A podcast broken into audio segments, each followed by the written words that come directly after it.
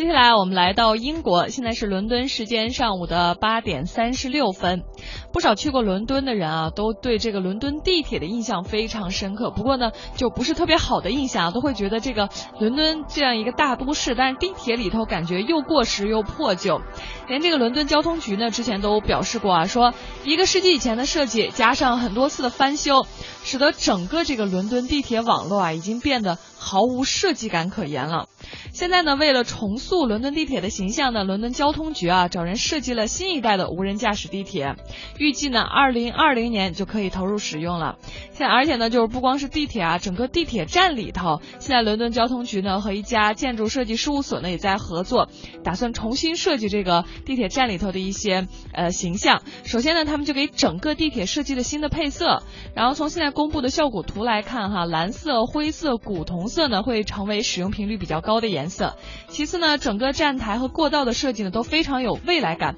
比如说管状隧道，就是感觉像那种未来大片里头的感觉。当然啦，还有这种检票闸口啦、信息显示屏啦、电梯布局啦，都会设计的更先进，然后也。